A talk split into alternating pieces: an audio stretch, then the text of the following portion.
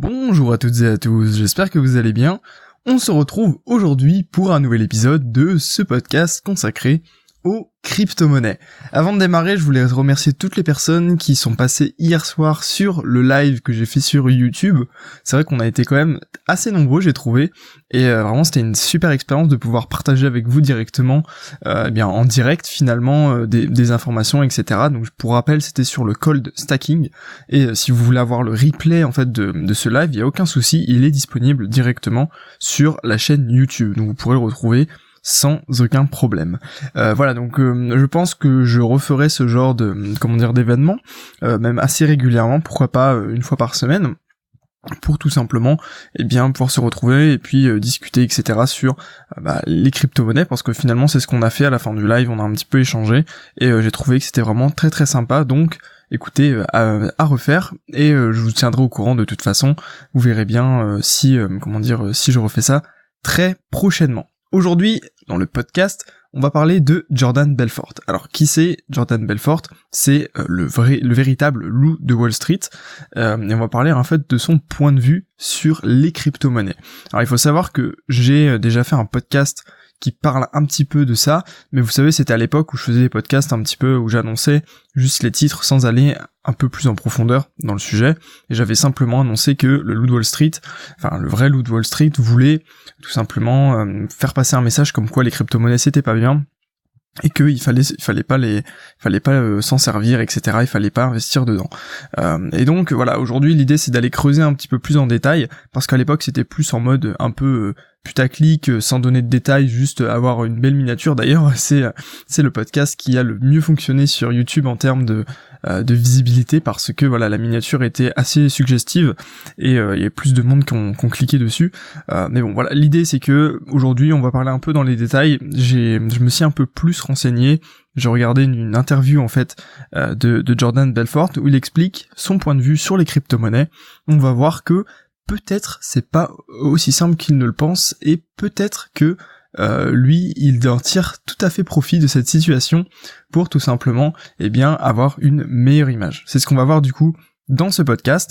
Et donc, euh, bah déjà, on va comprendre aussi pourquoi Jordan Belfort, donc le véritable loup Wall Street, n'aime pas le Bitcoin et euh, d'après euh, les informations qu'il a données dans la vidéo que j'ai vu l'interview, que je vous mets d'ailleurs dans la description, n'hésitez pas à aller la voir, bon ça dure 40 minutes, c'est en anglais, mais euh, c'est intéressant. Franchement, voir un petit peu le comment dire le, le loup de Wall Street raconter un peu voilà comment il voit les choses. Moi je trouve que c'est assez intéressant. et en fait, il explique qu'il n'a investi aucun argent dans les crypto-monnaies, aucun. Alors en apparence, alors on sait pas peut très bien mentir, on sait pas. Mais euh, toujours est-il que voilà, a priori, lui, c'est pas quelque chose qui, qui l'attire et au contraire, il avertit les gens sur eh bien euh, les potentiels crash du Bitcoin ou des autres crypto-monnaies. Euh, pour lui, le, les cryptos, ça peut monter. Le Bitcoin peut aller à 50 000, peut-être même 100 000 dollars, mais sur le long terme, ce serait à zéro. C'est drôle parce que c'est vraiment l'avis totalement inverse de, de beaucoup d'analystes qui expliquent que le Bitcoin, au contraire, il peut avoir des chutes, etc., mais que sur le long terme, c'est sain et qu'il peut atteindre les ouais 100 000 dollars, 1 million de dollars euh, et, que sais-je. Euh, donc c'est, c'est assez drôle parce que du coup, lui, c'est l'inverse. C'est sur le court terme, ça peut monter suffisamment haut. Par contre, sur le long terme, euh, ce serait plus une tendance vers zéro. Alors, il y a quatre points que, enfin quatre remarques en fait que Jordan Belfort se fait euh, sur le Bitcoin. On va les étudier à quatre et enfin on va on va étudier ces quatre euh, ces quatre points et je vais vous donner en fait mon avis personnel sur chacun de ces points par rapport en fait à Jordan Belfort. Le premier point c'est que voilà Jordan Belfort exi estime voilà je vais y arriver.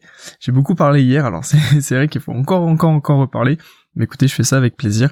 Euh, Jordan Belfort estime que, en fait, le Bitcoin notamment, c'est un outil qui est spéculatif et qui est en fait vendu sous la forme d'une monnaie.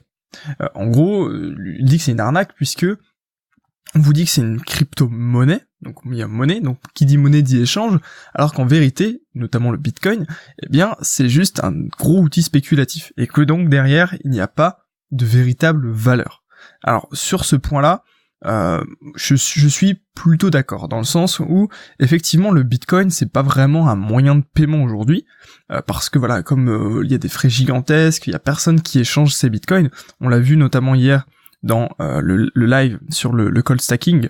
En fait, l'idée c'est qu'il y a énormément de monde qui hold ces bitcoins ou ces cryptos qui les tient parce que justement ils sont en mode spéculation, en mode euh, espoir pour le futur, ça va monter, ça va monter, ça va monter. Et donc personne les utilise comme moyen d'échange. Euh, après, je pense qu'il faut pas être aussi catégorique que ça, il y a probablement d'autres cryptos sur le tas, autres que le, autres que le Bitcoin, qui peuvent potentiellement servir de moyen de paiement. Notamment toutes ces cryptos qui euh, ont pour objectif de, devenir des, moyens de micro-paiement. Je pense notamment à l'ICO de Telegram ou à ce genre de, de projet, dont vraiment l'objectif c'est de pouvoir euh, échanger de l'argent extrêmement facilement, rapidement, euh, d'un simple, euh, comment dire, en quelques clics sur son téléphone, etc.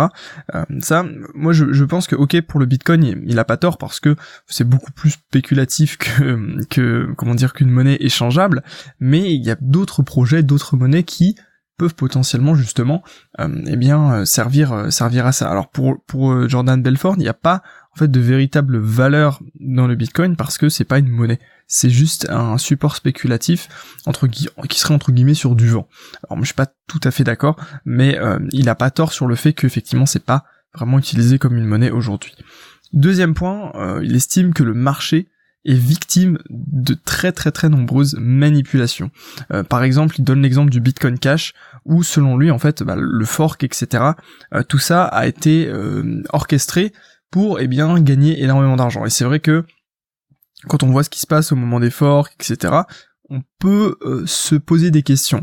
Alors, mon avis personnel là-dessus, c'est que effectivement, je pense qu'il y a quand même énormément de manipulation sur les crypto-monnaies.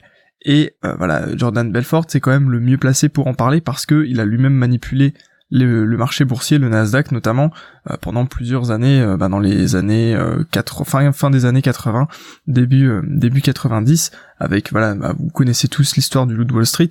en fait, lui c'est pareil, il, comment dire, il, possédait toutes les toutes les actions de, de sociétés pourries et il est, en fait il utilisait sa boîte de courtage pour vous faire comment dire augmenter totalement la demande, c'est-à-dire que lui il gardait à mort ses actions et il utilisait euh, ses courtiers pour faire monter le cours en, en, comment dire en faisant acheter ses clients. Et donc après il revendait toutes ses actions à ses clients quand c'était au plus haut et le cours s'effondrait parce qu'automatiquement il y avait énormément de ventes et euh, très peu d'achats. Et quand on voit ça, c'est un peu un peu le même principe qui se passe euh, au niveau des ICO parce que quand vous voyez la plupart des ICO, il y a un énorme pump dès le moment où l'ICO est introduite sur le marché, c'est-à-dire que vraiment tout le monde va acheter ça parce que tout le monde en veut et au bout d'un moment pouf ça se casse la gueule et euh, tout le monde enfin tous ceux qui ont acheté au plus haut se font totalement euh, totalement défoncer. Euh, donc effectivement là je suis assez d'accord et en plus c'est assez simple entre guillemets de manipuler le marché sur les cryptos dans le sens où aujourd'hui tout tourne un petit peu autour de l'information. C'est-à-dire que vous pouvez sans problème laisser fuiter des infos sur un projet, vous pouvez sans problème euh, donner des fausses rumeurs, sans problème faire plein de choses, et en fait, comme le public un petit peu des, euh, des crypto-monnaies et quand même encore beaucoup de particuliers, etc., ça peut se répandre extrêmement vite, et, euh, et comment dire, même une fausse info peut tout simplement impacter énormément le marché et les cryptos.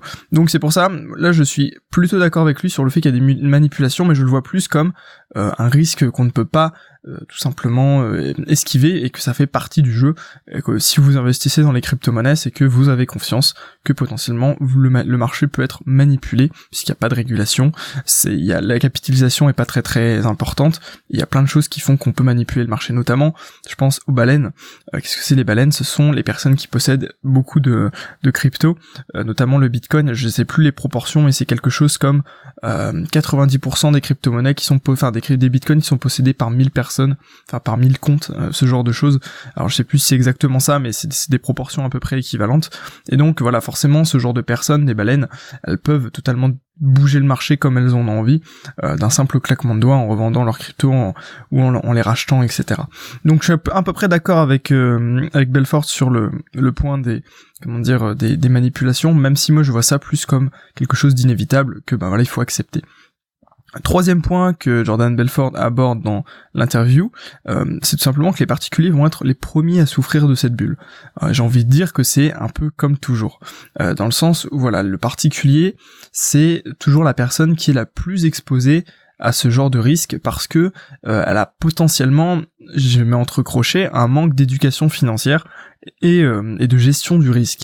Euh, pourquoi? Parce que voilà, un professionnel c'est son boulot. Un, professionnel c'est son boulot en fait, vraiment d'investir, etc., de prendre des risques. Un particulier, il a énormément de biais, notamment le biais psychologique de ce qui se passe sur le marché. Euh, il, est vraiment sujet à des réactions, euh, comment dire, émotives, alors qu'un professionnel du trading de la bourse, euh, il agit sans émotion. Et il y a déjà cet aspect-là qui fait que par exemple le particulier va revendre ses crypto-monnaies au plus mauvais moment. Comme on l'a vu là pendant le petit crash du Bitcoin, tous ceux qui ont acheté leur Bitcoin à 17, 18 000 dollars et qui l'ont revendu à 8000, eh bien c'est tout simplement les, plus gros pigeons du Bitcoin, puisque finalement ils ont acheté au plus mauvais moment et ils ont revendu au plus mauvais moment. Et donc voilà, l'idée c'est que le particulier, par potentiellement manque de voilà d'éducation financière et de gestion du risque, eh bien c'est lui la cible numéro un de, de comment dire, euh, pas forcément des arnaqueurs sur les cryptos, mais c'est la cible numéro un de des problèmes et euh, de, de la volatilité en fait. C'est pas une question d'arnaque ou ce genre de choses, c'est juste une question que on sait, il faut savoir s'y prendre quand on investit sur les crypto-monnaies et c'est pas aussi simple, c'est pas aussi simple que ça. Après il y a tout, tout l'aspect euh, gestion du risque dans le sens où euh, quand vous investissez de l'argent, c'est pas de l'argent dont vous avez besoin pour vivre. si demain vous avez un salaire, je sais pas moi, quand, en fait il vous reste après toutes vos dépenses etc, il vous reste 1000 euros à faire ce que vous voulez, vous pouvez très bien prendre 200 euros sur ces 1000 euros, les mettre dans les cryptos, et puis si ça fonctionne, to the moon, ok, c'est nickel, vous gagnez beaucoup d'argent. Par contre, si euh, c'est c'est un crash et que vous perdez tout, bah écoutez, tant pis, c'était un risque à prendre. En fait, faut voir les choses comme ça. Et c'est vrai que quand on se focalise juste sur le côté, ouais, on va tous perdre de l'argent, etc. Et effectivement, euh, Jordan Belfort a plus ou moins raison. Après, moi, je pense que chacun prend ses responsabilités. On doit, on doit tous assumer les risques. Et puis, voilà, si on, on sait investir, si on sait comment faire, il n'y a pas tant de risques que ça. Et puis on accepte tout simplement le fait de pouvoir euh, de pouvoir euh, perdre. Euh, quatrième point que je voulais tout simplement aborder que Jordan Belfort aborde dans son interview, c'est la technologie de la blockchain. Pour lui, les cryptos c'est nul. Par contre, la blockchain c'est bien. Et là, bon, là je suis entièrement d'accord avec lui sur la blockchain, dans le sens où même si un jour je perds confiance dans les crypto-monnaies, dans, dans le sens où je sais pas euh, potentiellement ça peut se casser la gueule euh, je sais pas où il y a des réglementations etc qui sont derrière. La technologie de la blockchain et toutes ses dérivés les tangles euh, tout ce qu'on peut faire avec les proof of stake enfin tout enfin tout tout ce qui tout ce qui touche en fait à l'organisation même d'un système de gestion de données euh, donc euh, voilà tout ce qui est blockchain, eh bien ça c'est vraiment quelque une valeur d'avenir. Euh, je pense que même si un jour les crypto-monnaies voilà comment dire sont vraiment bridées, que c'est il y a plus le même engouement qu'aujourd'hui, la blockchain ça va rester, c'est obligatoire. Et, et voilà c'est potentiellement des startups de demain qui peuvent justement permettre de entre guillemets améliorer notre quotidien avec les blockchains. Donc sur ce point-là, euh, je suis tout à fait d'accord et je pense qu'il y a personne qui peut un petit peu, euh, comment dire, renier ce point-là, euh, dans le sens où, ok, on peut, ah, on peut être crypto-sceptique, on peut pas être blockchain sceptique. c'est, j'entends souvent cette phrase. et je trouve que c'est exactement ça. C'est-à-dire que ok, on peut pas croire en les cryptos, mais en la blockchain, on est obligé de croire parce que c'est vraiment une révolution. Après, effectivement, à voir comment l'améliorer, etc. Parce que toutes les blockchains ne sont pas optimisées, etc. Euh, et donc, euh, donc, euh, comment dire, pour pour moi, je pense que tout de même, malgré tous les investissements du loup de Wall Street, qui, qui explique que voilà, on est dans une grosse bulle, que tout le monde va va perdre de l'argent, etc. eh bien, moi, je suis pas spécialement d'accord parce que je dis, ok, même s'il y a ça, même si je suis conscient qu'il y a tous ces risques, je pense qu'il faut y investir parce que le reward ratio, c'est-à-dire euh, l'argent que vous pouvez y perdre et l'argent que vous pouvez gagner, est totalement délirant. C'est-à-dire que vous aurez peut-être jamais euh, la même occasion de regagner autant d'argent avec un, faible investissement. Regardez, si vous prenez n'importe quel graphique de crypto, le potentiel maximum de perte c'est 100%. C'est-à-dire que si jamais le prix de votre actif revient à zéro, vous perdez 100% de votre investissement. Par contre, quel est le prix maximum, enfin quel est le pourcentage maximum de gain potentiel Il est totalement illimité. Quand vous voyez des cryptos comme Ripple qui ont fait 36 000% en 2017, après évidemment voilà, c'est des, encore une fois c'est un biais psychologique parce qu'on est, on est le potentiel, enfin comment dire, on voit juste les cryptos qui nous arrangent en fait. On voit que celles qui gagnent, on voit pas celles qui perdent, etc. Donc effectivement, mais je veux dire, c'est un marché de risque, mais il y a un énorme potentiel de gain. Donc si vous avez de l'argent que euh, vous ne comment dire euh, que vous n'avez pas besoin pour vivre et que vous voulez tester en fait moi c'est vraiment cette philosophie là c'est j'ai un peu d'argent j'ai envie de l'investir et je sais que je peux potentiellement tout perdre. Écoutez, pourquoi pas, pourquoi pas faire euh, avec les cryptos. Faut pas investir de l'argent dont on a vraiment besoin pour vivre, etc. Parce que là, c'est là, c'est la porte ouverte à un stress quotidien. Et puis, euh, non, c'est c'est absolument pas, euh, absolument pas le bon plan. Pour en revenir à Jordan Belfort, je pense que il est inutile d'être aussi catégorique que lui. Et lui le fait pour une très bonne raison. comment dire Rappelez-vous que c'est quand même Jordan Belfort. C'est quand même le loup de Wall Street. C'est quand même le mec qui est ultra persuasif, le mec qui a quand même créé une société de courtage qui a arnaqué des dizaines, voire des, ouais, des dizaines peut-être de milliers de personnes. Comment il a fait ça? Bah, Tout simplement, c'est un, un excellent manipulateur, et je pense que là, il est dans une stratégie où il va un peu manipuler les médias, un peu manipuler tout le monde en utilisant son image. Concrètement, qu'est-ce qu'il explique? Il dit je suis seul contre tous. Tout le monde croit en la crypto, tout le monde croit en la blockchain, tout le monde croit au potentiel du bitcoin, etc. Et eh ben moi non, moi je suis seul contre tous, j'ai un avis catégorique, je ne suis absolument pas pour, je n'investis pas dedans, alors que pourtant un investisseur rationnel investirait dans les cryptos, ne serait-ce que pour, comme je vous disais, le reward ratio. Lui va pas le faire, parce qu'il va se considérer seul contre tous, et ce qui va lui permettre d'avoir une certaine notoriété. Imaginez demain, le Bitcoin se casse la gueule, toutes les cryptos se cassent la gueule et tout est terminé. Eh bien, lui dira, ok, regardez, j'avais raison. Et euh, potentiellement, il aura une, une super aura, euh, une confiance, les investisseurs ont une confiance accrue en, lui, etc. Donc, en fait, ça, ça ne joue que pour lui, ça ne joue que que pour son image. Alors que inversement, si bah, les cryptos fonctionnent, il pourra très bien dire, bon, ok, euh, écoutez, j'ai pu me tromper, ça peut, ça peut arriver. Vous voyez, l'idée, c'est qu'en fait, je pense que, enfin, pour moi, il, il joue de ça pour euh, tout simplement euh, se faire euh, interviewer par les plus grands journaux, etc., pour pouvoir vraiment augmenter sa visibilité en ligne. Et potentiellement, c'est une excellente stratégie. Voilà, je sais pas ce que vous en pensez. Pour moi, on peut investir dans les cryptos si on est conscient des risques. N'hésitez pas à me, du coup, me laisser votre avis en commentaire, ça me ferait plaisir de pouvoir vous lire et puis vous répondre.